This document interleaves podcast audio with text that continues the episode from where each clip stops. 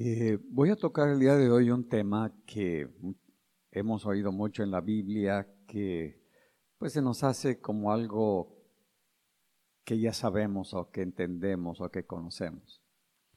Y el tema que voy a tocar, eh, eh, voy a, ir analizándolo, estructurándolo poco a poco, es acerca del corazón. A veces como que pensamos, en cuando habla la Biblia del corazón, nos cuesta trabajo entender a qué se refiere con el corazón. ¿Es algo, es mi espíritu? ¿Es mi alma?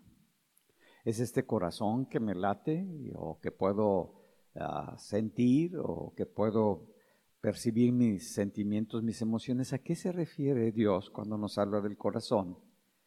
Y ¿Cómo nos muestra la Biblia que Dios eh, le da tanta importancia al corazón de cada uno de nosotros? Si nos damos cuenta, necesitamos orar a Dios, pedirle a Dios, que nos dé claridad de corazón, que podamos con claridad en nuestro corazón ver las cosas, que nuestra mente pueda ver las cosas para que tengamos convicción en nuestra mente, podamos estar convencidos y que nuestro espíritu se pueda restaurar los valores que le van a dar sentido y significado a nuestra vida.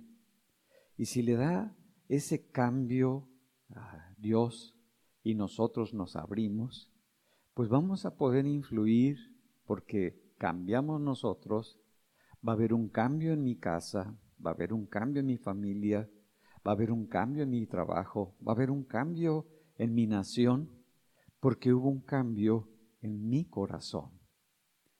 También hemos aprendido muchas veces que las batallas que tenemos espirituales están en la mente. Y sí, tenemos batallas muy fuertes en nuestra mente y el enemigo muchas veces cuando está peleando contra nosotros, estas batallas en, nuestra mente, en nuestra manera de pensar, producen confusión. Y no sabemos cómo movernos, pues no sabemos cómo estructurar nuestros pensamientos, nos confundimos y empezamos a actuar de manera equivocada, a movernos de una manera equivocada, porque el enemigo pone pensamientos también que van en contra de la palabra de Dios, que van en contra de la verdad que Dios nos está hablando y nos está enseñando. Pero hoy, el, día de hoy, vamos a ver que la batalla principal no es en la mente. La finalidad del enemigo es atacar tu corazón, porque está apuntando al corazón. Por eso Dios nos dice, sobre todas las cosas guardadas, guarda tu corazón, porque de él sale, mana la vida. Entonces Dios me está diciendo que necesito tener mucho cuidado en mi corazón. No, no está hablando de que mis pensamientos, eso sí, yo soy responsable de mis pensamientos, pero me está diciendo sobre todas las cosas, si sabes cuidar algo que es muy valioso, cuida tu corazón. Cuida lo que va a entrar y lo que va a salir de tu corazón. Porque lo que hablas es una proyección de lo que traes en tu corazón y que tengamos cuidado. También nos sabemos nosotros que con el corazón se cree. No, no, no, no, no, no creemos con la mente, no dice, con el corazón se cree. Entonces, todo lo que tú has tomado, bueno o malo, está guardado en tu corazón. Podemos creer cosas buenas que están en la palabra de Dios, pero también podemos creer cosas que no son conforme a la palabra de Dios, que no se mueven conforme a la verdad de Dios, que no están fundamentadas en la palabra de Dios y lo estamos creyendo como algo valioso.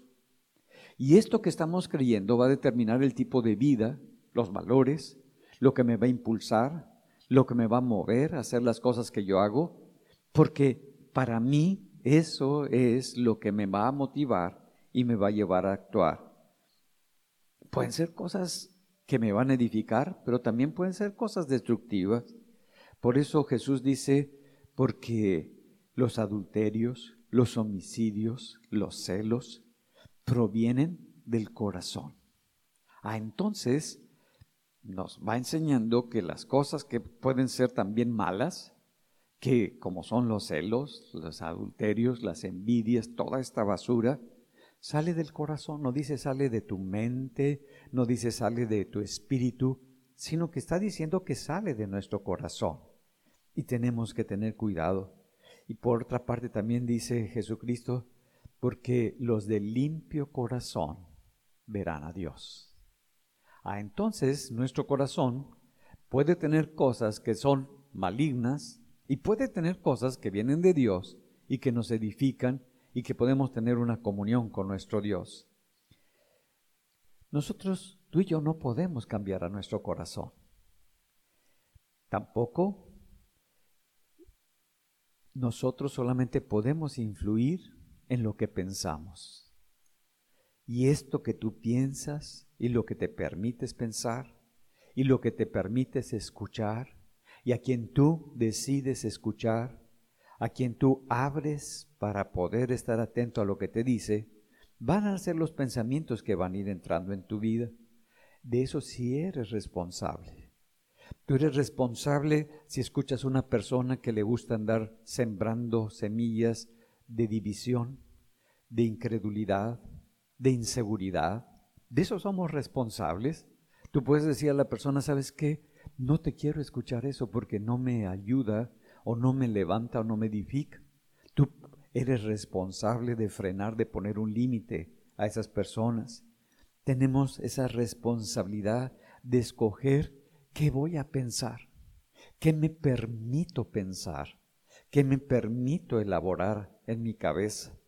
Y de acuerdo al pensamiento que yo me permito, mi corazón se va formando, se va estructurando. Entonces mis pensamientos influyen en cómo va a ser mi corazón y cómo se va a mover mi corazón, el corazón que tú vas a tener. Normalmente no nos conocemos. Tenemos mucho desconocimiento de nosotros desconocemos cómo es nuestro corazón, qué es lo que hay en nuestro corazón. Y cuando no nos conocemos, cuando no sabemos cómo es nuestro corazón, vivimos con mucha frustración, vivimos molestos, vivimos infelices, vivimos con inseguridad, todo el tiempo cansados. Decimos que estamos bien, pero tenemos el, el, rostro fruncido, estamos como que incómodos, tendemos a ver las fallas, los errores, los fracasos, lo que el otro no hace, lo que el otro no cumple, lo que el otro debería de hacer. Todo eso porque no nos conocemos a nosotros. La pregunta es, ¿qué estoy haciendo mal? ¿Qué es lo que no estoy elaborando correctamente para tener esa vida que no la sé disfrutar? Porque Dios nos ha dado la vida para disfrutarla, para gozarla, para ser alegres y ser felices, para eso Dios nos las dio. Eh, estaba viendo a un rabino que dijo que para ellos la escritura era muy importante, incluso más importante que la obediencia, porque decía que si no conocemos correctamente a las escrituras, la vas a obedecer de manera equivocada y tu obediencia se va a convertir en desobediencia. Ah, si no conoces la escritura, si la malinterpretas, lo que tú estás diciendo que estás obedeciendo, realmente porque no la estás aplicando correctamente, estás incurriendo en desobediencia. Y me, me pareció muy importante. Por eso necesitamos profundizar. Como que no nos gusta profundizar en nuestra vida en nuestras actitudes, en nuestra manera de sentir y de ver las cosas, como que todo por encimita, todo rapidito, todo... ¿Cómo va a haber un cambio en nosotros si todas las cosas las queremos ver rapidito, rapidito y no procesamos lo que estamos viviendo? Y nosotros necesitamos profundizar si queremos un cambio, si queremos una transformación, porque hay cosas que están tan arraigadas a nuestra manera de ser, a nuestro actuar, Eso quiere decir que están muy arraigadas en nuestro corazón. Y cuando están muy arraigadas en nuestro corazón es porque de alguna manera en nuestra infancia nuestros padres pusieron en nosotros esos valores, pusieron en, nosotros esa manera de hacer las cosas, esa manera de actuar, de vivir, de sentir, esos incluso gustos que decimos que son nuestros, pues los aprendimos de nuestros padres. Y todas esas cosas se van pegando y pensamos que son nuestras cuando no lo son. Es algo que heredamos y yo necesito profundizar. ¿Por qué estoy actuando así? ¿Por qué tengo esa inclinación a eso? ¿Por qué veo los errores, las fallas? ¿Por qué no será que en tu desarrollo tus papás actuaban de esa manera y ahora tú repites los mismos moldes? Repetimos las mismas maneras, los mismos gustos, que incluso los gustos que tenían tus papás en la música o en su manera de, de vestirse, todo eso, tú lo estás repitiendo. Que te dijeron que lo más importante era estudiar para ganar y para que seas importante y seas significativo, cuando eso no es lo más importante y lo más trascendente en la vida de un creyente. Por eso necesitamos profundizar. ¿A qué se refiere la Biblia cuando nos habla del corazón. Y sabemos que no se refiere a este órgano que está latiendo y que manda la sangre a todos nuestros tejidos, sino a las cosas que cuando el hombre cae, cuando el hombre se aparta de Dios, su, moral, su integridad, su pureza se vio completamente destrozada y no lo alcanzó a ver. Eso fue afectado. La rectitud que había en él se quebró. Su fidelidad, su integridad se quebraron en el momento que se apartaron de Dios, porque Dios es santo, porque Dios es puro, porque Dios es recto, porque Dios es íntegro. Y eso lo teníamos nosotros y lo perdimos en Adán y empezó a entrar la maldad en nosotros a Dios, lo que conoce de ti, como lo dice en el Salmo 44, en la segunda parte del verso 21, porque Él conoce los secretos del corazón. Él conoce lo que tú has guardado, lo que para ti es muy importante, lo que te mueve, lo que te levanta, lo que entras en crisis. Él conoce esos secretos de tu corazón y por eso necesitamos nosotros profundizar y el cómo vas a actuar, qué es lo que realmente te impulsa para hacer las cosas. Y a veces no nos damos cuenta que estamos haciendo las cosas y creemos que lo estamos haciendo bien, pero nuestro corazón nos engaña. El, el que porque siento que estoy en lo correcto cuando no es así. Y lo dice en Jeremías 17 en el verso 9. Engañoso es el corazón, más que todas las cosas, y perverso, tuerce las cosas. ¿Quién lo conocerá? Yo Jehová, que escudriño la mente y pruebo el corazón, para dar a cada uno según su camino, según el fruto de sus obras. Ah, me, está diciendo tantísimas cosas.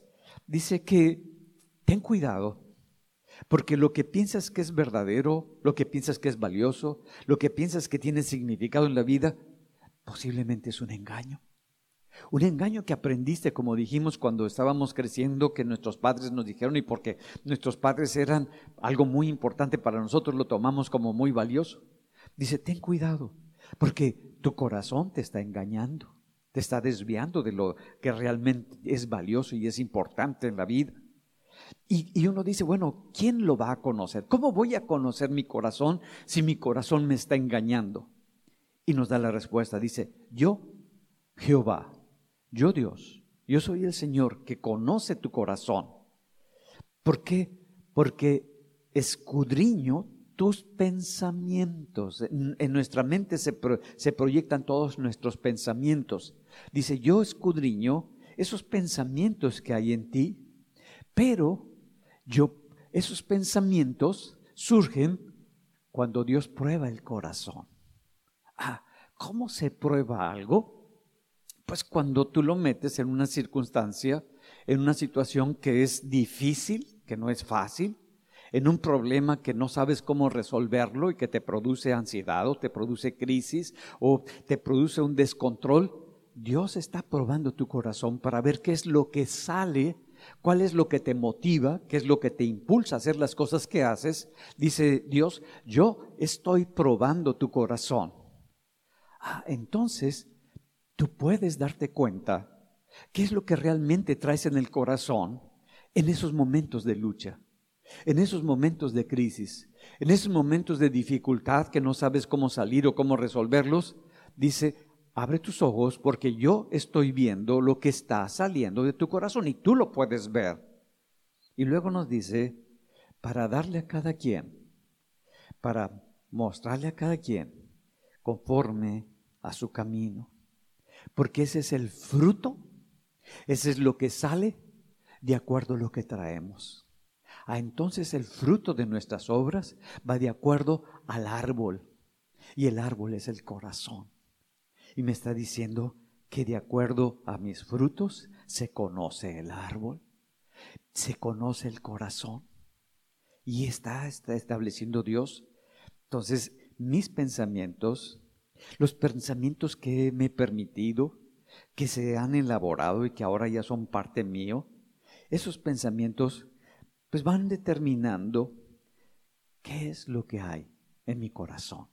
Esas ideas que tienes repetitivas, esas ideas que tienes acerca de la gente, esas ideas que tienes acerca de tu esposa, de tu esposo, de tus amigos, de tu familia, es algo que está en el corazón. ¿Piensas lo bueno? ¿Piensas lo que es mejor para ellos? Bueno, es porque hay un corazón es conforme al corazón de Dios, pero piensas demandándoles, exigiéndoles, mostrándoles, poniéndoles y estás proyectando, pues está hablando de que eso es lo que hay en nuestro corazón y que necesitamos nosotros verlo para que ocurra un cambio en nuestra manera de pensar, en nuestra manera de ver las cosas y ocurra una transformación en nuestra vida. Tú eres el que puedes ponerle un filtro a tus ideas. Un filtro es algo que se pone para que las cosas que no quieres que pasen se detengan y ya no pasen y nada más recibas las cosas que sí quieres. Tú tienes ese poder, tú tienes esa capacidad para ponerle ese filtro, pero cuando no hay un filtro, todo de acuerdo a lo que hemos estado acostumbrados, lo que nos han enseñado, entra tal cual y sigue generando todas esas ideas, va formando el corazón que tenemos y va manifestándose en la conducta, en los frutos que nosotros damos en cada momento, en cada situación. Y nuestras conductas se vuelven muy repetitivas. Ya sabe la esposa cómo hablamos, el esposo cómo gritamos. ¿Por qué? Porque eso es la manera. Por eso Jesús nos dice en Marcos 7:20. Pero decía que lo que sale del hombre, eso contamina al hombre. Porque de dentro del corazón de los hombres salen los malos pensamientos, los adulterios, las fornicaciones, los homicidios, los hurtos, las avaricias, las maldades, el engaño, la lascivia, la envidia, la maldicencia, la soberbia, la insensatez, Todas estas maldades de adentro salen y eso es lo que contamina al hombre. Jesús nos está diciendo, ten cuidado porque nuestro corazón no ha sido regenerado. Nació nuestro espíritu, pero no por el hecho de que hayamos nacido espiritualmente, quiere decir que nuestro corazón, esta estructura, que vamos a seguir entendiéndola, ha sido cambiada y ha sido transformada. No, nosotros somos responsables de ese cambio y de esa transformación. Y Jesús nos está diciendo, date cuenta, está saliendo eso de tu corazón, se está manifestando eso en tu corazón. Es un tiempo para cambiar, no para sentirnos señalados o sentirnos que estamos eh, terribles. No, cuando Jesús nos habla, nos habla para que podamos vernos en ese espejo y empecemos a elaborar los cambios y nuestra vida sea diferente, que seamos de bendición en todas las cosas.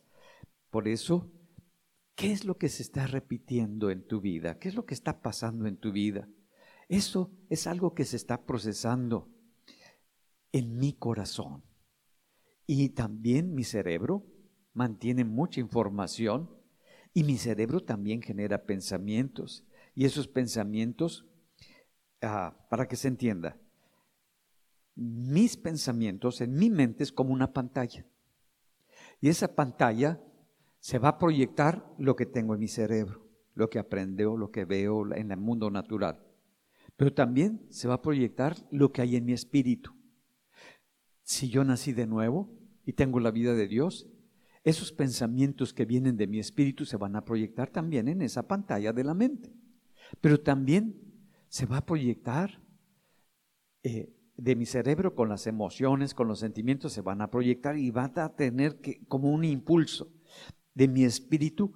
No, no me manejan las emociones, no me manejan los sentimientos, hay pureza, hay rectitud, se están proyectando.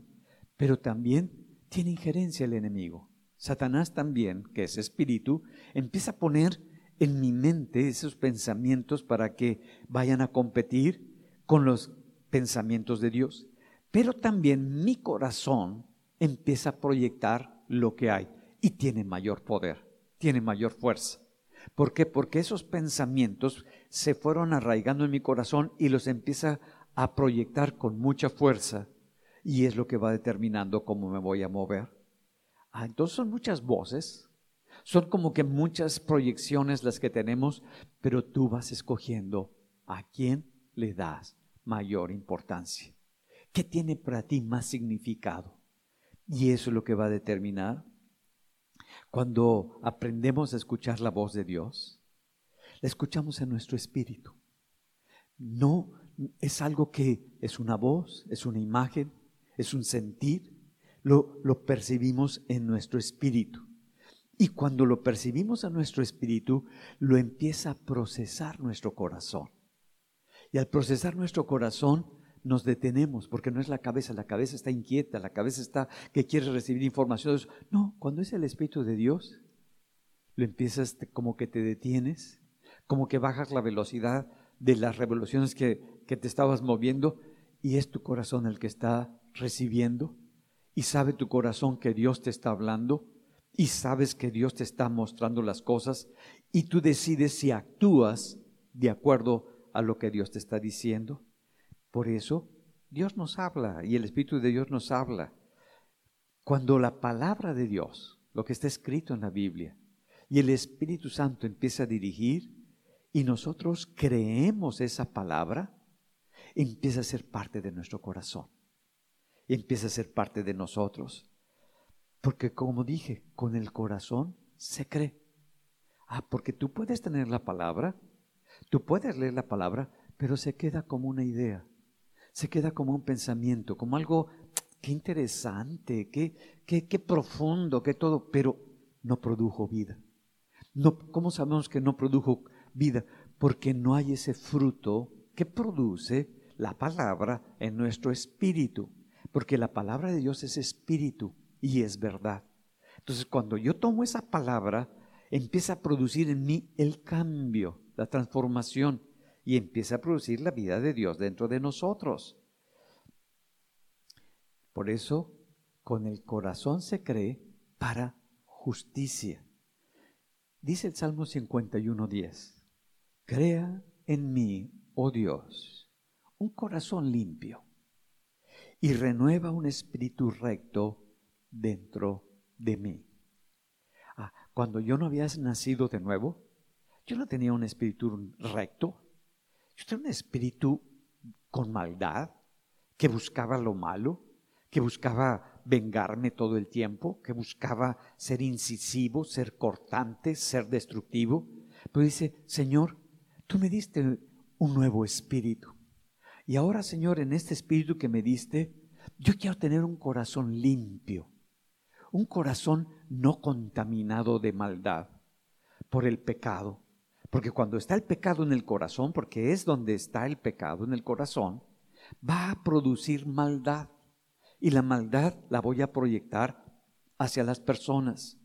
Entonces, ese espíritu y ese moverme en la palabra de Dios, y cuando el Espíritu Santo va acomodando las cosas de la palabra de Dios correctamente, yo me empiezo a mover ya no de acuerdo a mi pecado, sino de acuerdo a la verdad de Dios. Y empieza una transformación. ¿Por qué? Porque se va limpiando el corazón. Me voy dando cuenta en dónde estaba equivocado, en dónde estaba moviéndome mal, qué es lo que me estaba llevando a tener esa actitud o esa manera de pensar o esa manera de moverme y empiezo a, a darme cuenta y cuando me doy cuenta digo, ya no más, ya no más en mi vida, ya no más ese pensamiento, ya no más ese sentir, ahora quiero ser transformado y ya esa maldad se va quitando. Por eso es Dios el que nos dio el arrepentimiento. ¿Qué es el arrepentimiento? Creo que es el regalo más grande de parte de Dios. Cuando yo puedo ver la palabra de Dios, lo correcto, lo que es justo, lo que Dios me dice, y me doy cuenta que yo no lo tengo. Me doy cuenta que yo no, no soy parte de eso. Entonces empiezo a decir, es que no es posible, vivía engañado, venía, vivía completamente bloqueado, había como un velo de oscuridad que no me permitía ver las cosas, pero ahora Señor, me permites ver las cosas como son. Ese es el arrepentimiento, como dice que volvió en sí el hijo pródigo y empezó a ver. Eso es ese regalo de Dios que me permite verme, verme a mí, el cómo estoy actuando, el cómo estoy siendo, porque muchas veces veo la maldad de la gente, veo los errores de la gente, veo las cosas terribles que tiene la gente, pero eso no quiere decir que esté bien mi corazón, porque estoy viendo hacia afuera y es verme hacia hacia adentro, porque muchas veces estoy señalando, juzgando, poniendo, eso no me va a edificar, ni va a edificar a las personas. Por eso nos va enseñando la palabra de Dios, Él es el que va haciendo esa transformación.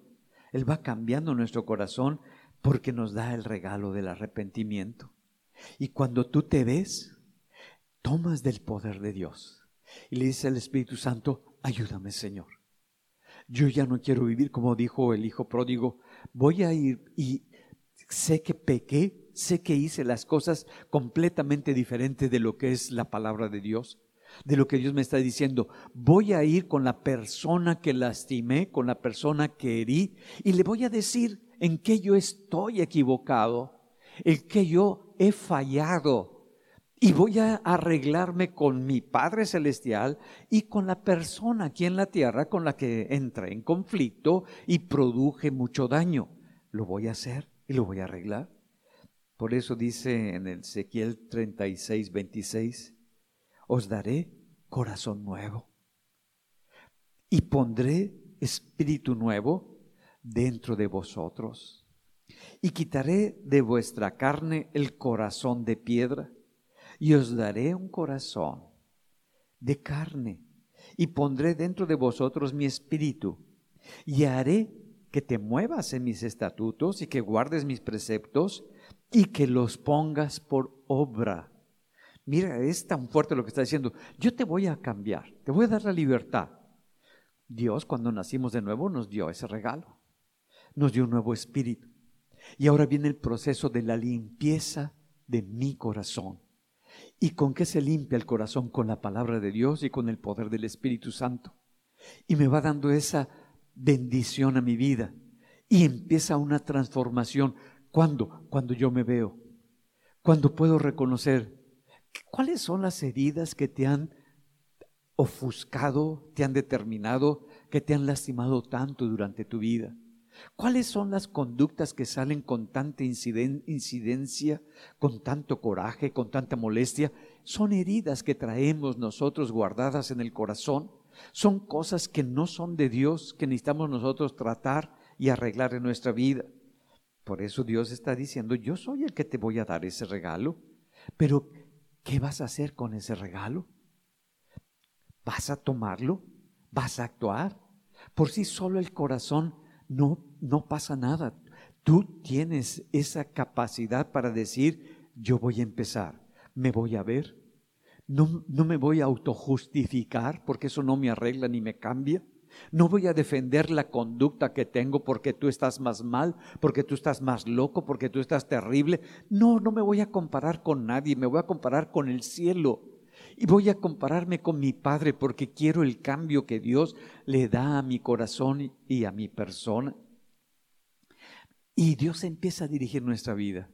Cuando Nehemías empieza a levantar todos los muros de esa ciudad que estaba completamente destruida y empieza a levantar las puertas de la ciudad, Dios le dice, haz esto, vete por acá, pon a estos hombres aquí, pon a estos hombres allá. Dice que me va a dar la capacidad para actuar para moverme, lo que no tenía antes, que lo dejaba para después, que lo dejaba para el ratito, que, bueno, después le echaré ganas. Dice, no, Dios te da ese poder para que haya ese cambio. Como dice también en el Nuevo Testamento, en 2 de Corintios 8:16, pero gracias a Dios que puso en el corazón de Tito la misma solicitud por vosotros. Dios pone, Dios pone esa solicitud, Dios pone esa manera de moverte, de actuar, pero tú decides. Tú decides si actúas, tú decides si la proyectas, tú decides si lo hablas. Si dices que no es correcto, es que no está bien, tú lo estás decidiendo. Si te mueves conforme a lo que Dios está haciendo. ¿No será que necesitamos dejar de vivir a la defensiva? ¿Cuántos de ustedes viven a la defensiva? Que te dicen algo y ya estás hacia la defensiva, pensando, sí, por esto, está pensando esto, por eso, ¿no será que ya no es tiempo de vivir a la defensiva?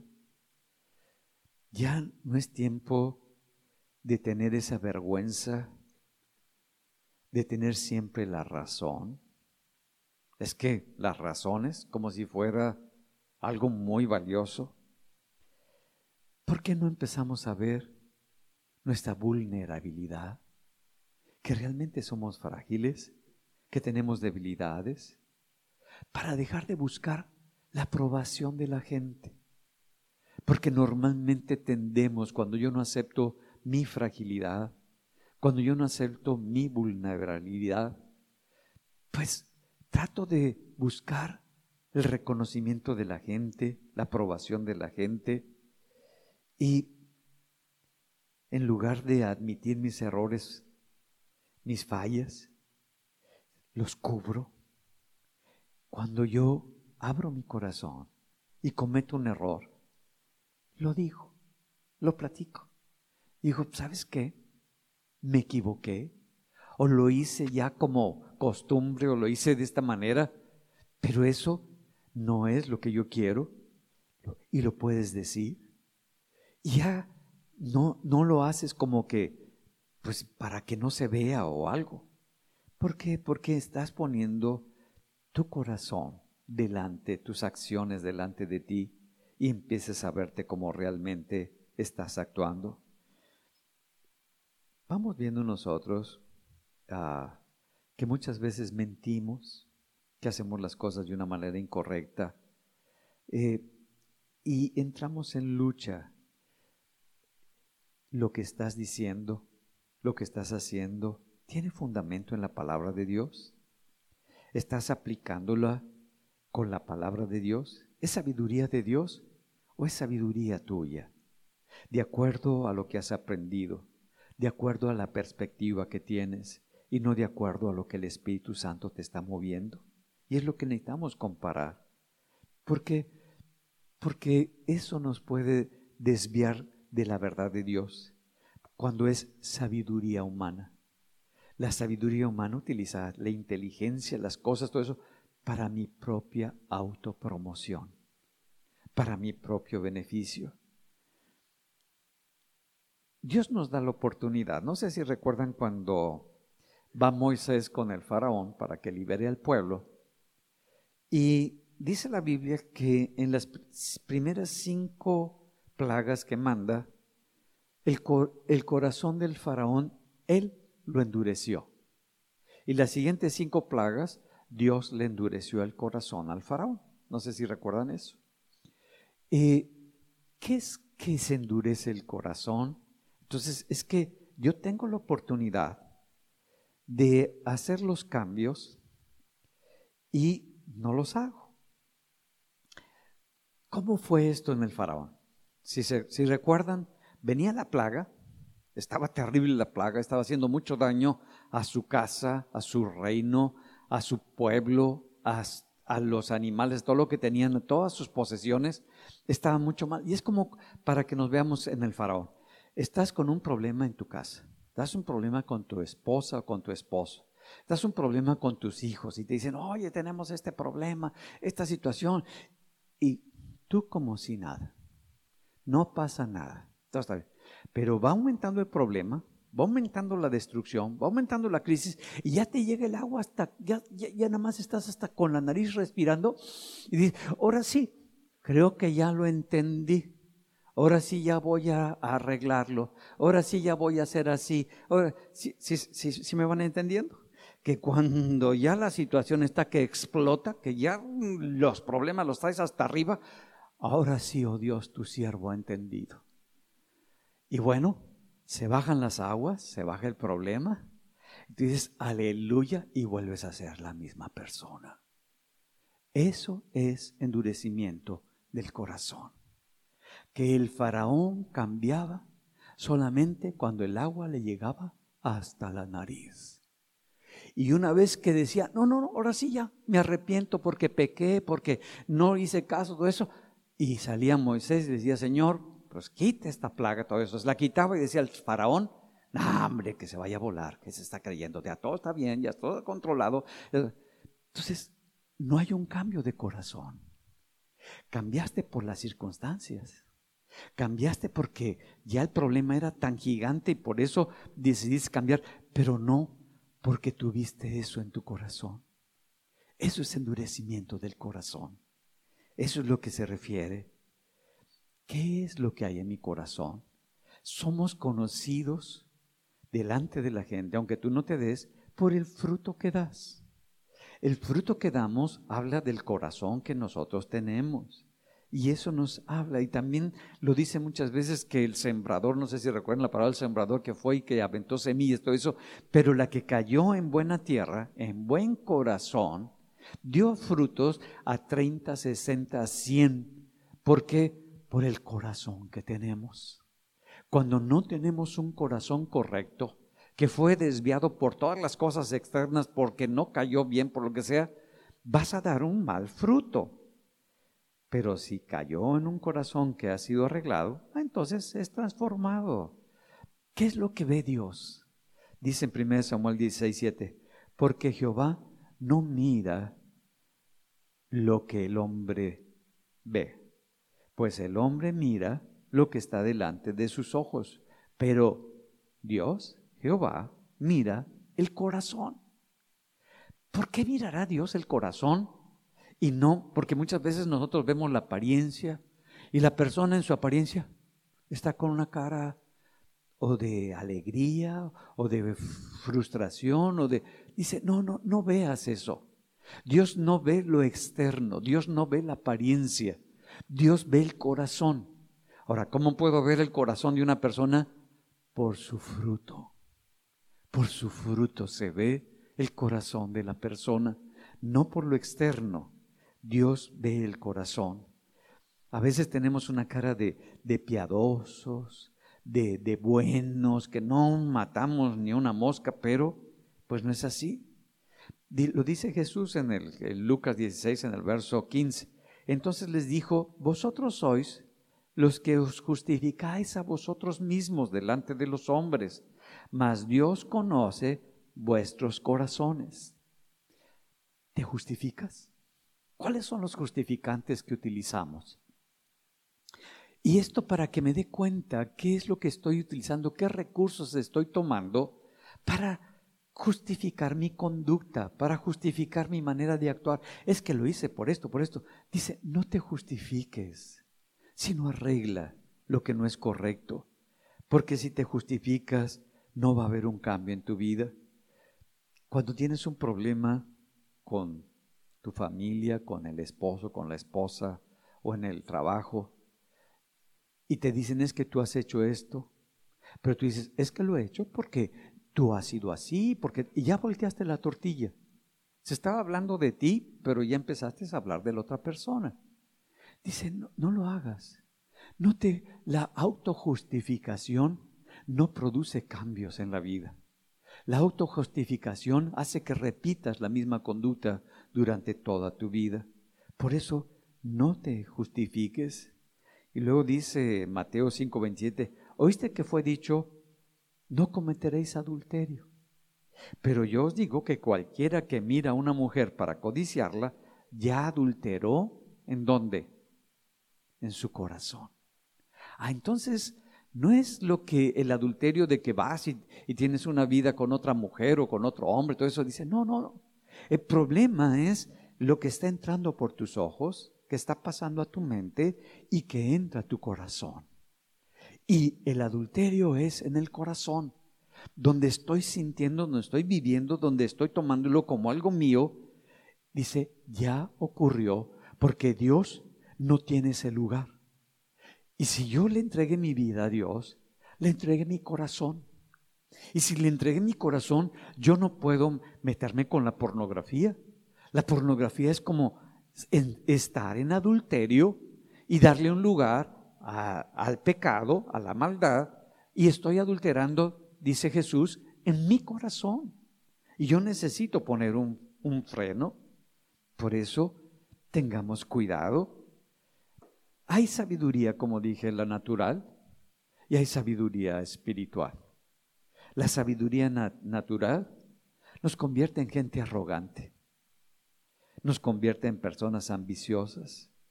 Y, y Santiago dice, esa sabiduría es terrenal, es diabólica. ¿Por qué? Porque detrás de eso estoy buscando mi autopromoción, el ser reconocido el ser aprobado, el ser aceptado, el ser alguien insignificativo, importante. Dice, eso no viene de, parte de Dios. Y, va mencionando Santiago, si, no vamos, es un libro no fácil, el capítulo 3 y el capítulo 4. Bueno, en general Santiago es muy claro con los problemas que nosotros tenemos. Y no nos los dice para que entremos así en lucha, en crisis, sino para que veamos que hay una posibilidad de cambio, de transformación que Dios quiere hacer eso en nuestra vida.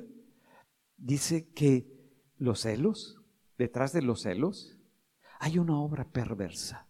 Hay algo que está distorsionando las cosas de cómo son. Pero muchas veces cuando tengo celos, le llamo discernimiento. Es que yo veo esto, yo veo ese sentir, yo veo que está actuando de esta manera. ¿No serán celos lo que tienes? ¿No será envidia lo que hay en tu corazón? que está operando ese derecho de justicia. ¿Qué es ese derecho de justicia? Es que yo quiero lo que tú tienes. Yo deseo lo que tú has alcanzado. Y como yo no lo he alcanzado, pues siento que tengo ese derecho de, de haberlo tenido, de haber nacido en una casa eh, mejor, o de en un país mejor, o de una habilidad, o de una belleza, algo físico, algo intelectual, y entonces empiezo a entrar en esa crisis dentro de mí. ¿Por qué? Porque siento que no es justo.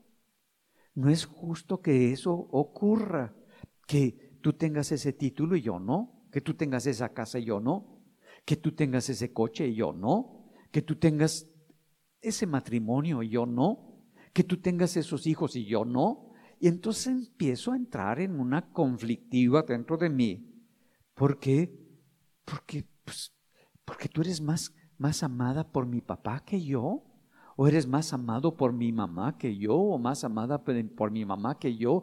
Y empiezo a entrar en una conflictiva de esa justicia que yo considero que debe de ser. ¿Y qué es lo que está pasando? Estamos aplicando mal la verdad de Dios. Es una justicia mal aplicada, que detrás de esa justicia mal aplicada hay codicia de algo que yo estoy queriendo tener y ya es de acuerdo a mi justicia. ¿Por qué? Porque no es las cosas como yo considero que deben ser.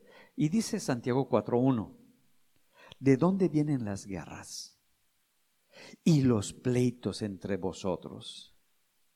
¿No es de vuestras pasiones las cuales combaten en vuestros miembros? Codiciáis y no tenéis, matáis y ardéis de envidia y no podéis alcanzar. Combatís y lucháis, pero no tenéis lo que deseáis, porque no pides. Bueno, hasta aquí nos vamos a quedar. Guerra, si yo no estoy en guerra. No, no. Una guerra que se establece entre los países es porque ese país tiene unas tierras que yo quiero. Es que porque ese país tiene el petróleo que yo no tengo y yo lo quiero para mi desarrollo, para mi crecimiento. Es que ese país tiene las vías marítimas que a mí me convienen para negociar y yo lo quiero. Es que esa persona tiene la habilidad que yo no tengo. Es que esa persona tiene el trabajo que yo no tengo. Es que, y dice, esas guerras internas, eso pelea de lo que yo quiero, lo que tú tienes, dice, está en nuestro corazón. Y está hablando de dónde vienen esas guerras, de dónde vienen esos pleitos. No es producto de una pasión, de algo interno que fue formado por tu familia. Quizás tu mamá te, te dijo, tu papá te dijo, eh, una manera que, que trabajes, que tengas, todo eso. ¿Para qué? ¿Para qué cuando eso no es lo más significativo? Y eso es lo que no nos va definiendo con el tiempo. Ese querer demostrar que yo soy mejor que tú, que yo tengo más habilidades que tú, o que yo soy más hermoso o hermosa que tú, o que yo soy más capaz que tú. ¿Para qué? Eso no es de Dios. Por eso yo no creo en la espiritualidad de que porque tengo una economía bollante y me va muy bien en mi economía, soy una persona espiritual. O en el extremo, en el otro extremo, porque no tengo nada, no tengo ya casi ni qué comer, todo eso, es que yo soy muy espiritual.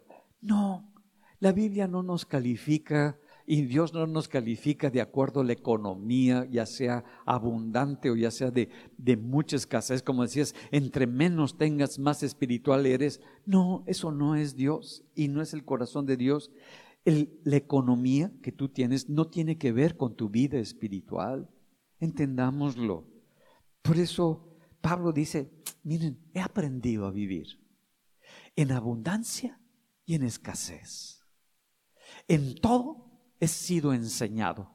¿Qué está diciendo? No me define las cosas que tengo, ni me definen las cosas que no tengo. ¿Por qué? Porque lo que me define es el amor de Dios que está en mi corazón.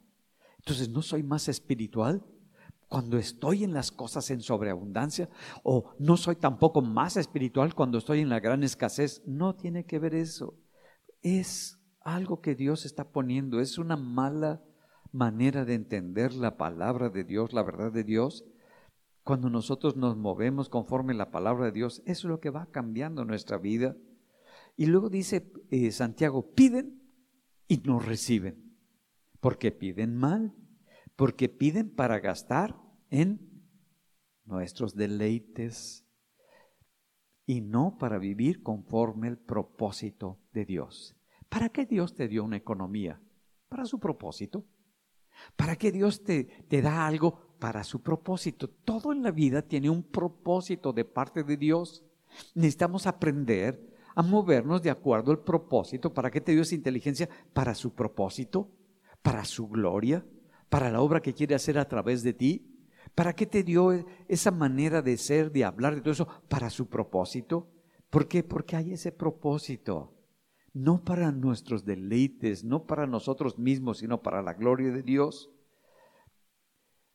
Dice en Santiago 4:4, oh almas adúlteras.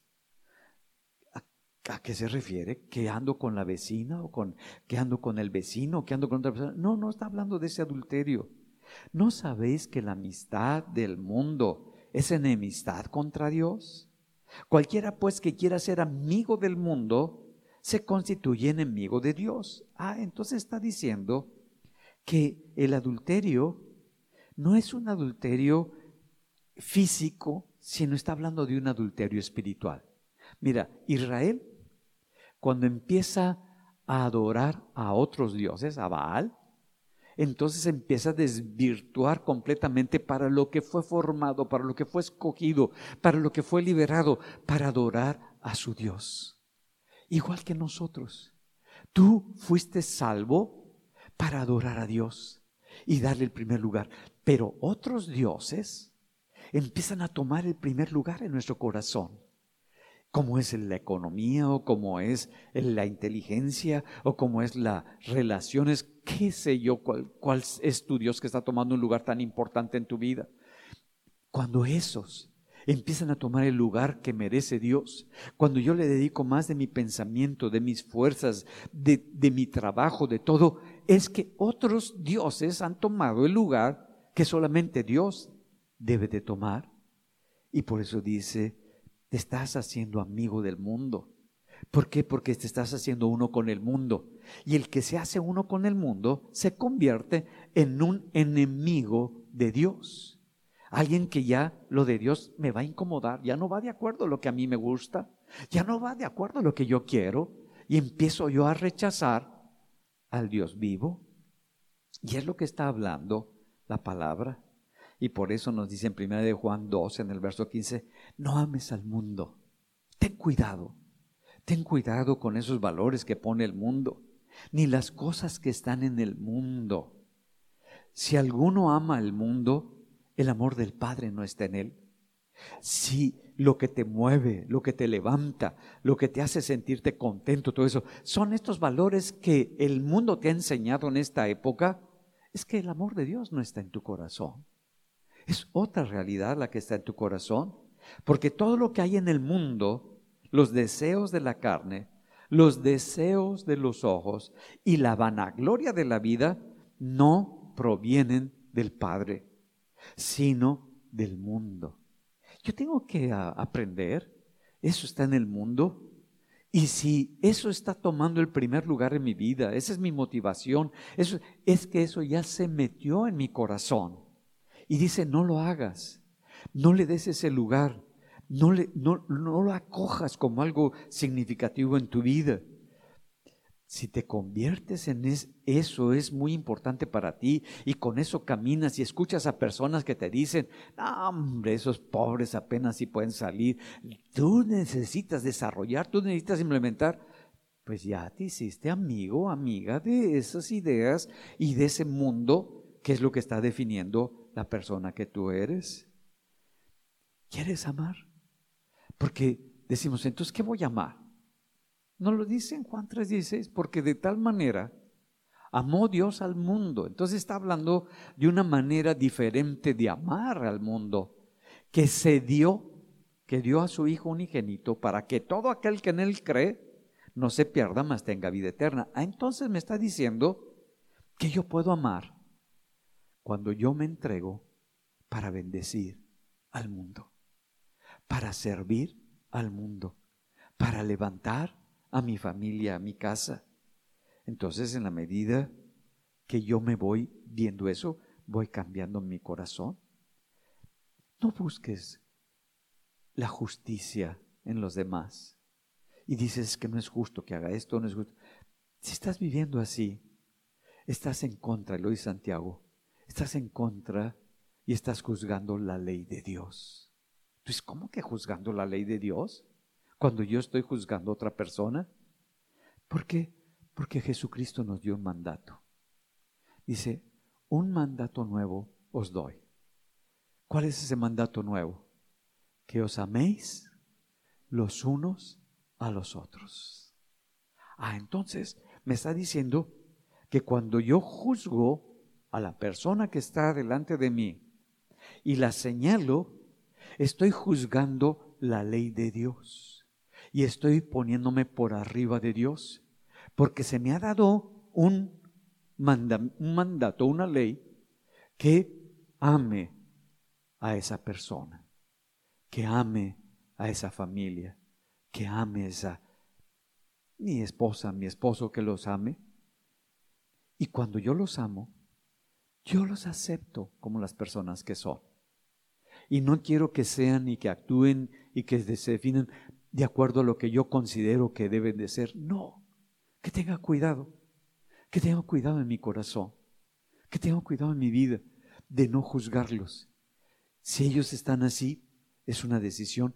Puedo orar, puedo bendecirlos, puedo apoyarlos, puedo interceder por ellos. Yo no sé qué es lo que está pasando en su mundo.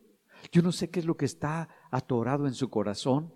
Yo no entiendo muchas veces lo que es la situación por la que están viviendo, pero yo los puedo amar. No que esté de acuerdo con sus conductas, no que esté de acuerdo con su manera de actuar, pero a la persona yo la amo. Y la amo porque estoy dando parte de mí para bendecir a esa persona. Y es lo que me está diciendo que si yo puedo hacerlo como lo hizo Jesús, entonces en la medida que nos movemos conforme a lo que el Espíritu de Dios nos va mostrando, somos cambiados. Mira, el Espíritu Santo, cuando tú estás pasando por un momento, le dice, Señor, ayúdame a verme. Ayuda a ver qué es lo que está pasando en mi corazón. Viene el Espíritu de Dios. Y en ese momento empiezas a verte, pero no como una víctima. Si te duele, si es difícil, si es un momento de crisis, pero te das cuenta que Dios está contigo, que Dios está arreglando tu corazón. Y cuando Dios empieza a arreglar tu corazón, claro, se mueven las emociones, se mueven los sentimientos. ¿Por qué? Porque Dios lo está arreglando, lo está sanando, lo está cambiando. Y cuando eso pasa, se está limpiando tu corazón. Se está como lavando tu corazón, porque está interactuando la palabra de Dios y el Espíritu Santo. Y cuando empiezan ellos a trabajar en ti, tú empiezas a sentirte más ligero, más libre. Y te das cuenta como que un peso que traías ya no está en ti. ¿Y cómo sabes que sanaste en ese corazón? Porque ya actúas de otra manera. Porque ya ves las cosas de otra manera. Porque ya sientes las cosas de otra manera. Porque ya hubo un cambio, ya no hubo esa resonancia con el pecado o con la maldad, ya ocurrió una transformación en tu corazón. Y eres diferente, y ves diferente. Ya no juzgas a esa persona, ya amas a esa persona. Y empiezas a pensar algo bueno de esa persona. Y empiezas a ver lo bueno y lo empiezas a orar y a declarar. ¿Por qué? Porque es el sentir de Dios. Y entonces tu deseo es bendecir a la persona. Dice en Proverbios 23:7. Porque cuál es su pensamiento, es su corazón, tal es. De acuerdo a tu pensamiento, ese pensamiento en tu corazón, pasa a tu corazón, en eso te conviertes. Yo necesito ir limpiando mis pensamientos con la palabra de Dios, con el Espíritu de Dios. Frena porque tienes esa capacidad. Filtra, regula, determina, escoge a tus amistades, escoge con quién abres tu corazón, escoge a quién le dices las cosas. ¿Para qué? Para que sea completamente limpiado, cambiado y transformado tu corazón para la gloria de Dios. Dios lo que ve en ti es tu corazón. Y lo que Dios quiere cambiar es tu corazón porque lo que va a probar todo el tiempo es tu corazón. Y si fallaste, no es, y si reprobaste, ¿cuántos han reprobado alguna vez? Hemos reprobado alguna vez. desafortunadamente nos enseñaron que si reprobamos ya es lo peor, es lo más horrible. Así fui enseñado yo. Que si ya había reprobado algo, no, ya eres descalificado, ya no. No, me está diciendo las cosas que no tengo en mí, que no he adquirido, que no he asimilado. Entonces me está enseñando algo que no es parte mía, que necesito incorporarlas porque algo pasó, algo no, no hice correctamente, que eso no ha sido parte mía. Y por eso reprobé. Y ya no me siento avergonzado. ¿Cómo te fue? Reprobé. ¿Cuánto sacaste? Dos. Ah, Chihuahua, entonces el 80% no es tuyo. Mm, no. Ah, bueno. Pues ¿qué necesitas? Ver tu corazón. Ver en qué fallaste. Que lo reconozcas. Y no como algunos, ¿cómo te fue en el examen? Ay, fíjate que hubo una carrera en la escuela y todos salimos a la carrera, ¿eh? Y la maestra se puso, y empiezas a desviar las cosas de una manera extraordinaria para que no te pregunten de si reprobaste. Por eso cuando te digan, oye, ¿fallaste? Sí, sí, terriblemente, terriblemente. Y no que andes con vergüenzas que no son vergüenzas, que es para arreglar tu vida. Queremos mantener una apariencia que la gente me vea maravilloso. No, que yo pueda reconocer, ¿sabes qué? Fallé. Y di las cosas como son, no para quedar otra vez bien con la gente. Y ya cuando lo dices, empiezas a arreglar, empiezas a tratar para que haya un cambio en ti. Y ese es el proceso. Y esa es la transformación que Dios quiere hacer en ti. No te lo dice para humillarte, ni para denigrarte, ni para que te sientas mal, sino que Dios nos habla, como nos está hablando de una manera muy fuerte, muy clara, para que nosotros profundicemos en nuestro corazón y cambie nuestra vida. Santiago cuando habla, habla de una manera muy específica para que haya ese cambio no para destruirme, ni sentirme señalado, ni sentir, no, pues ya, yo vine para que me alegrara en el corazón. Es para que cambie el corazón, para que cambie nuestra vida. Vamos a ponernos en pie y vamos a orarlo.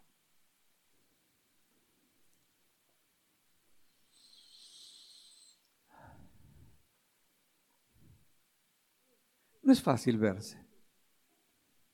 Siempre nos queremos ver bien guapos, ¿no es cierto? Y nos ponemos en el espejo y decimos, híjole, hoy te sacaste 10.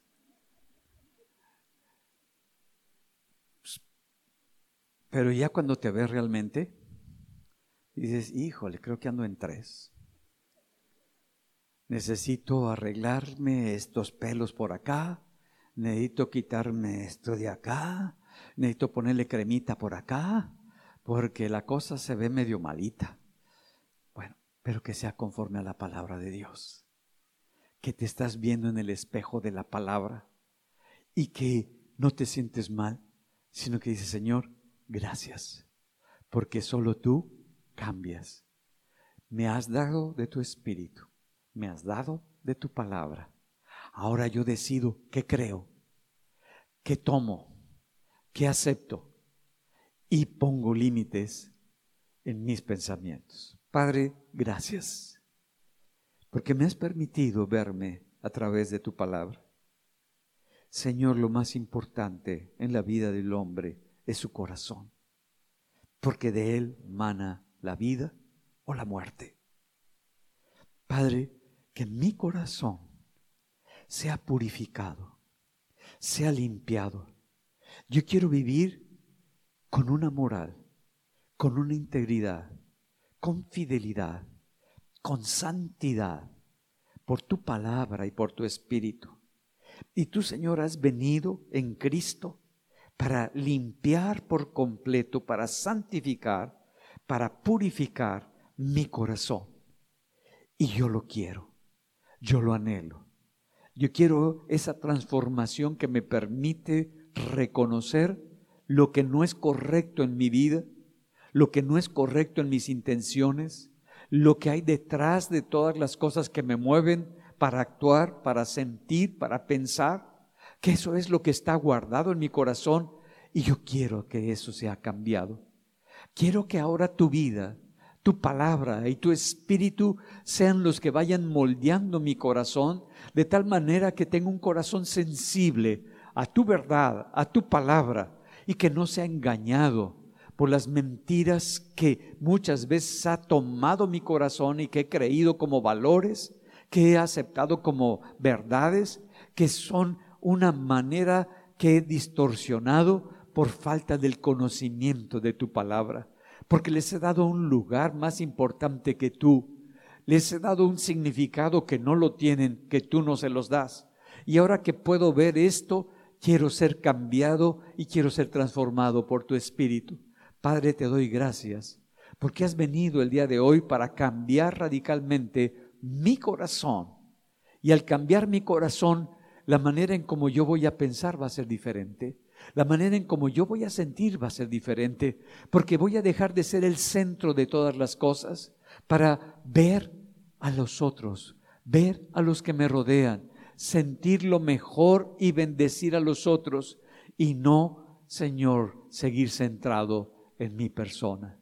Te doy gracias porque sé que el día de hoy has venido para cambiar radicalmente a mi corazón por tu palabra y con tu espíritu. Te doy gracias, Padre, y te bendigo en el nombre de Jesús. Amén y amén. Gloria a Dios. Vive con tu corazón. Y cuando actúes en algo, date cuenta en ese fruto de qué corazón tienes. Que el Señor lo siga bendiciendo.